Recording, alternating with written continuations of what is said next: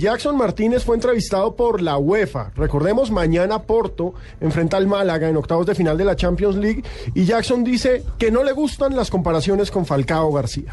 Así de frente.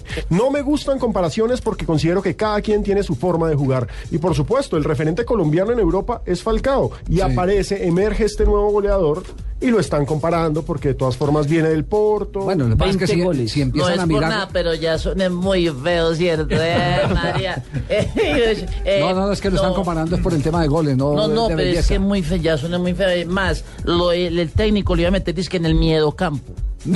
Eh, en la nueva línea. Tiene Eh, 20 no, goles en pero 19 de- partidos. De terror, al A esta altura sí, sí. Falcao tenía 16, por eso la comparación. Y la noticia también es que Jackson y James Rodríguez están convocados para el juego contra el Málaga. Podría ser titular James otra vez. Sí, que ya jugó algunos minutos en el partido 18, Otra vez sí. llamar.